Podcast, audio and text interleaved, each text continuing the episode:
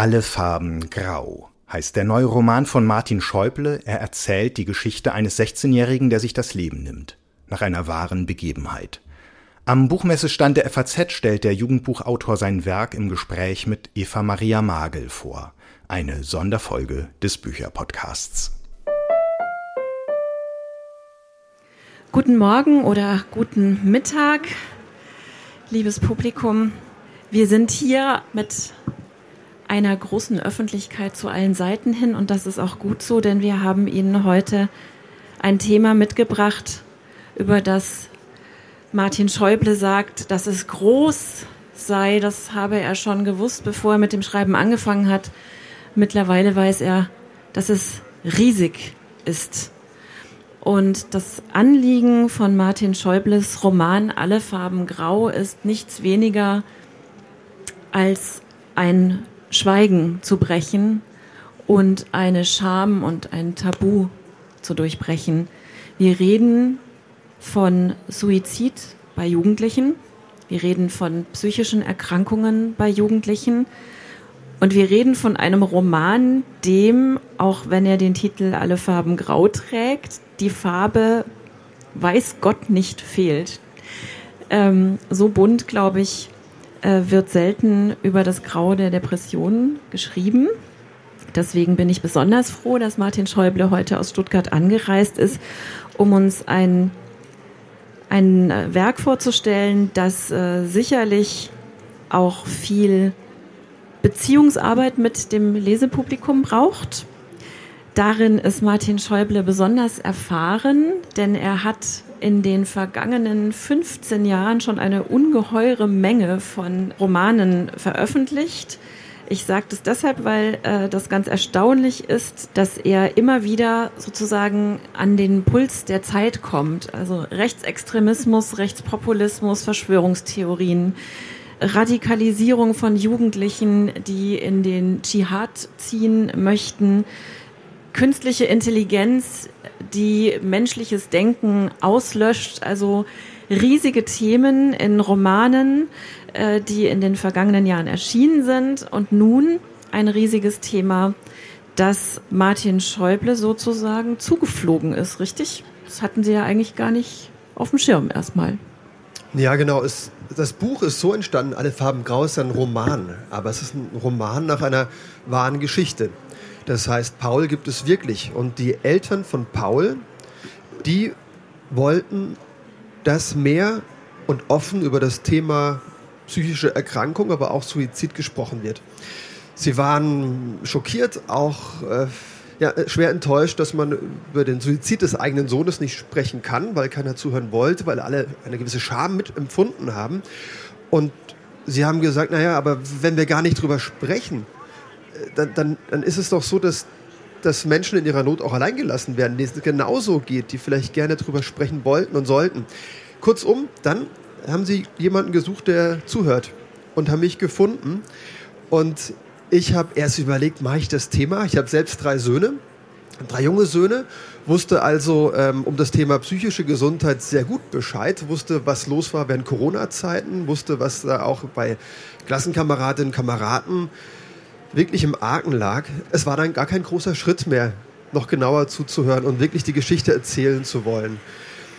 Es hat natürlich eine sehr intensive Recherche gegeben, knapp ein Jahr war ich im Gespräch nicht nur mit den Eltern, sondern auch mit Freundinnen, Freunden, Klassenkameradinnen, Kameraden, den Lehrerinnen und Lehrern, um möglichst nah diesen Paul beschreiben zu können. Und wenn ich das noch sagen darf, Sie haben das vorher, fand ich so schön auch eingangs gesagt, es ist ein buntes Beschreiben dieses Grau. Also was ich immer höre ist, man muss auch sehr, sehr viel lachen beim Lesen.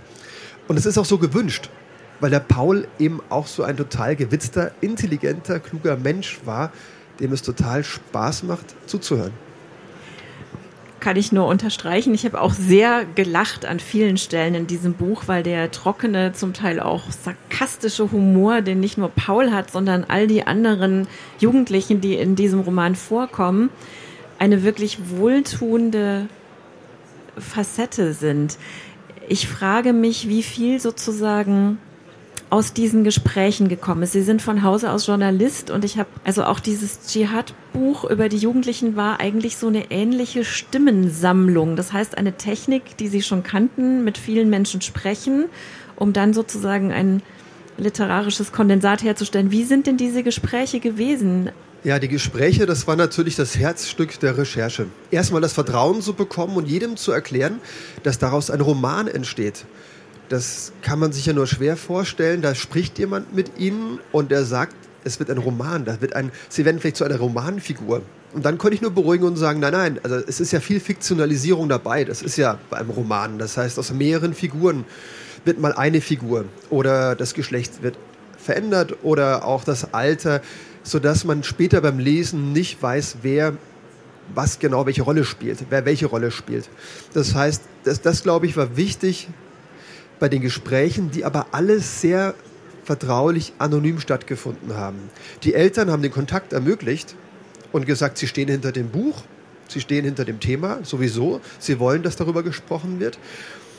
Und dann ging es eher darum, auch Gespräche zu führen unter vier Augen, manchmal unter sechs Augen, manchmal kam noch jemand mit dazu, der sich gar nicht getraut hatte, mit mir zu sprechen, der auf einmal doch noch mit dabei war, weil er doch was loswerden wollte, ein kleines Geheimnis vielleicht. Und für mich war das sehr bewegende, als dann die Mutter von Paul mir nach der Lektüre des Buches gesagt hat, dass sie jetzt manchmal gar nicht weiß, was ist denn jetzt Paul und was ist ihr Sohn? Was ist wirklich geschehen, was nicht? Die Erinnerung wird teilweise überlagert durch den Roman. Das fand sie nicht schlimm, aber sie hat es beobachtet. Und das ist aber auch sicherlich ein Ergebnis, wenn man einen Roman schreibt, weil ich war ja nie, ich war ja nie im Gespräch mit Paul. Konnte ich nicht. Er hat sich das Leben genommen. Und ich konnte mich nur auf andere Art und Weise versuchen, ihm, ihm zu nähern. Wie viel von den Sätzen, die wir da lesen, sind denn sozusagen Originalzitate? Und also Sie, Sie haben diese, das sind ja Jugendliche, also Paul, die echte Figur, ist ein Frankfurter Jugendlicher, der ist 2020 gestorben im Alter von 16 Jahren. Das heißt, wenn Sie letztes Jahr recherchiert haben, sind diese ganzen Gleichaltrigen jetzt junge Erwachsene. Ähm, und diese, diese coolen Sätze, die die da raushauen zum Teil, sind das wirklich, also journalistisch aufgenommene Originalzitate oder ist das Schäuble vor dem Hintergrund dessen, was er erlebt hat mit diesen jungen Leuten? Ja, im besten Fall der Fälle ist es möglichst wenig Schäuble, ähm, weil es war schon die Aufgabe, reinzuhören, eine Stimme. Also was mir eher wichtig war, mal ein, eine Person äh, kennenzulernen, wie sie spricht, wie sie fühlt, wie sie denkt, wie sie sich an Paul erinnert. Und dann ist diese Person bei mir im Kopf weiter hat, hat er weitergelebt und weitergesprochen. Also viele Zitate sind original, aber ich habe versucht, mich da reinzufühlen und zu überlegen, ja, wie würde das Gespräch denn weitergehen? Was würde zu der Person passen? Manche Dialoge aber sind, denke ich, ziemlich authentisch, weil die auch sehr gut wiedergegeben wurden. Gibt es ein Gespräch, bei der er, Paul zum Beispiel seine Eltern davon überzeugt, aus der Kirche auszutreten, beziehungsweise nicht am Konfirmationsunterricht teilzunehmen. Das war das große Thema. Und das war in der Urlaubssituation in Italien. Da waren alle auf andere Dinge gespannt oder haben sich auf anderes gefreut, als jetzt mit dem Sohn über den Konfi-Unterricht zu sprechen. Aber er hat es geschafft, in einer sehr heftigen Diskussion, teilweise auch landete dann die Bibel mit äh, Markierungen auf dem Tisch als Argumentationshilfe, in Italien dafür zu sorgen, dass er da nicht mehr den Kurs besuchen musste. Und das, glaube ich, war sehr authentisch, weil mir auch immer wieder viele Situationen von verschiedenen Seiten geschildert wurden. Mal die Sicht der Mutter, dann mal die Sicht des Vaters, später was Freundinnen und Freunde mir gesagt haben. So war das wirklich ein bisschen wie ein Puzzle und jeder hat mir ein Stück des Teils in die Hand gedrückt, was er gerade kennt. Wir wollen sehr gerne mal einen ganz kleinen Einblick in die einzige Figur, die mit Ihnen nicht mehr sprechen konnte, gewinnen. Sie lesen uns eine Passage Pauls vor, der, wie viele echte Jugendliche, in der Akutstation der Psychiatrie landet, nach ähm, einfach äh, als die Eltern auch merken, dass er suizidgefährdet ist, wie viele andere Kinder und Jugendliche auch. Es gibt, wir wissen alle, viel zu wenige Plätze und viel zu wenig Hilfe für diese Kinder und Jugendlichen. Und interessanterweise trifft Paul da das Kapitel heißt auch Jesus auf ein Mädchen, das seine Überfliegerart, die Paul an den Tag legt, tatsächlich mit Jesus verbindet. Genau, an der Stelle ist nochmal wichtig zu sagen, die einzig authentische Figur hier ist Paul. Das ist eine Pauls wahre Geschichte. Alle anderen Personen hier sind fiktionalisiert, weil es eine sehr intime Stelle ist auch.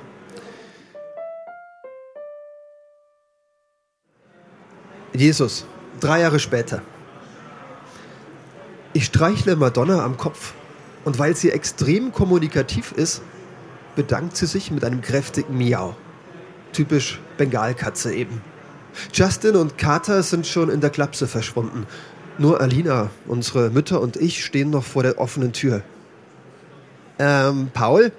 Alina? Kommt ihr bitte? Ach so, stimmt. Herr Doktor steht auch noch da.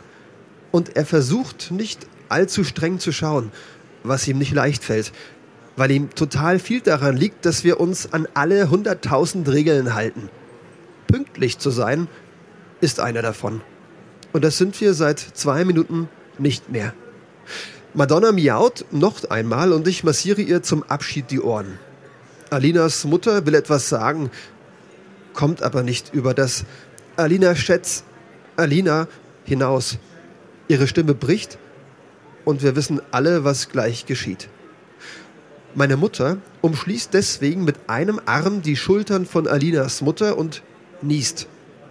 Das ist das letzte Bild, das ich heute von der Freiheit mit in die Klapse nehme. Meine tröstende und niesende Mama, Alinas weinende Mutter und die alle vier Pfoten von sich streckende Madonna. Die Ausgangszeit ist vorbei. Und ich bin froh darüber. Denn ich halte die Stunden draußen kaum aus. Beim ersten Ausgang brachte mich meine Mutter noch nach Hause. Doch das funktionierte nicht. Zu Hause zu Hause behandelten sie mich wie einen Kranken. Was ich mit meiner Depression auch bin, aber was ich nicht sein will. Doch das allein macht einen ja leider nicht gesund.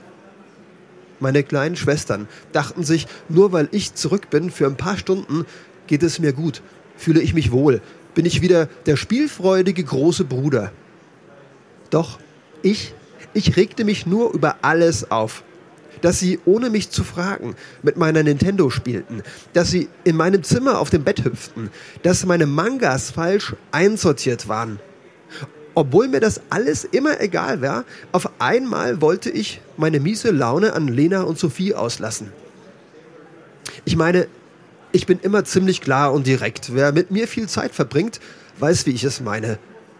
Aber nun, nun bleibe ich total ernst, wenn ich sowas sage. Also, wenn ich jemanden verletze.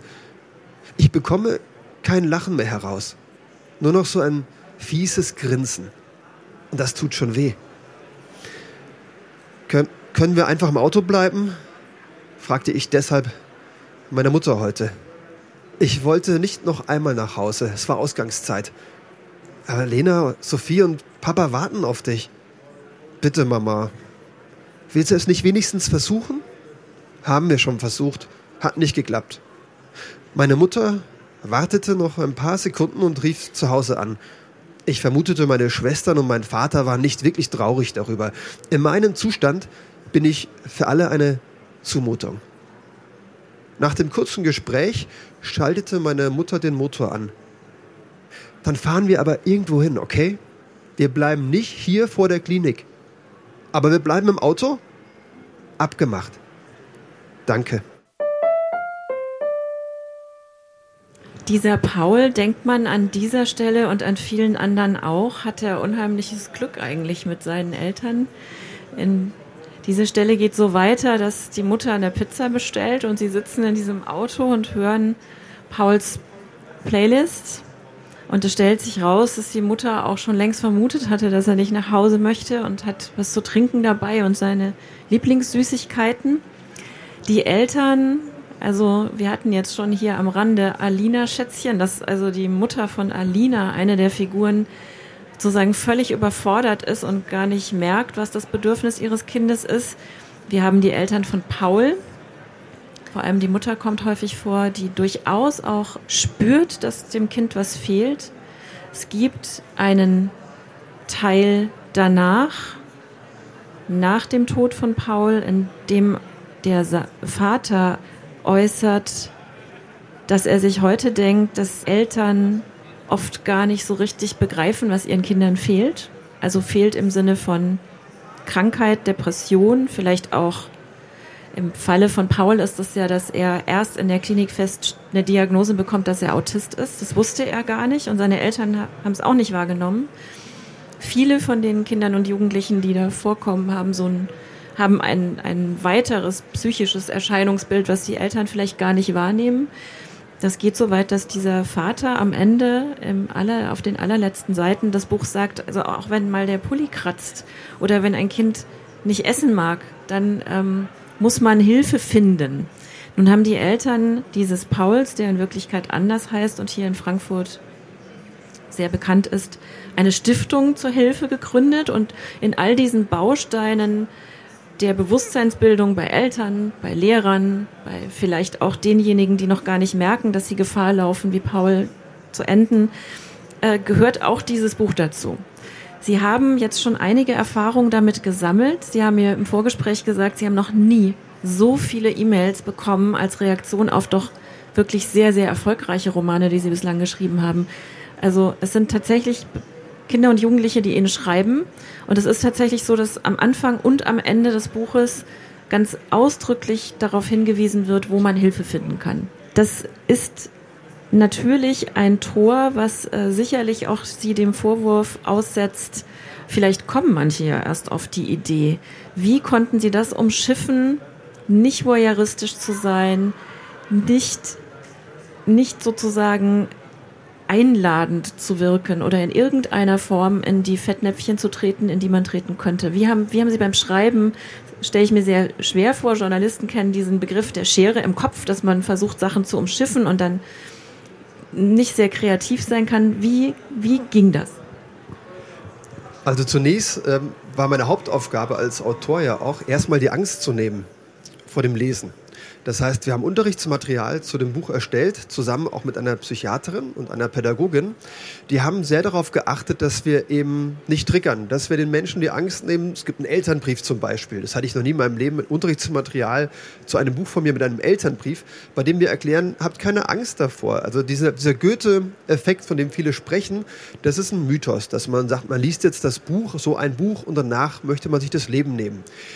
Weil das ist so ein bisschen eine Ausgangssituation, die ich auch hatte der Recherche. Ich muss aufpassen beim Schreiben, was, was mache ich eigentlich da? Was könnte ich anrichten? Es gibt aber einen Tote Mädchen lügen nicht Effekt. Ein sehr erfolgreiches Buch, Tote Mädchen lügen nicht, was auch verfilmt wurde. Und da sieht man wirklich, dass Suizidrate steigerte im Rahmen der Ausstrahlung der Serie gibt es Untersuchungen dazu. Den Effekt gibt es. Und da gibt es ganz viel, was man daraus lernen konnte, aufgrund dieses Effektes. Und ein Punkt ist zum Beispiel niemals die Methode zu nennen, die Suizidmethode. Im Buch gibt es zwei schwarze Seiten hinten und das ist die Stelle, bei der man auch erzählen könnte, wie sich Paul das Leben nahm.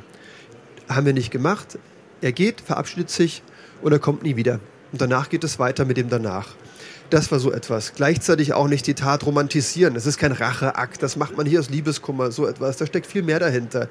Das Schlimme ist ja, wenn man das sich so einfach macht und sagt, ja, Liebeskummer, der hat halt sich das Leben genommen, dann verkennt man die Tatsachen. Und eine wichtige Tatsache ist, die steht nicht im Buch, die bringe ich nur gerne bei einer Lesung an, dass bei den neun von zehn, die sich das Leben nehmen, Menschen, die sich das Leben nehmen, eine psychische Erkrankung zugrunde liegt.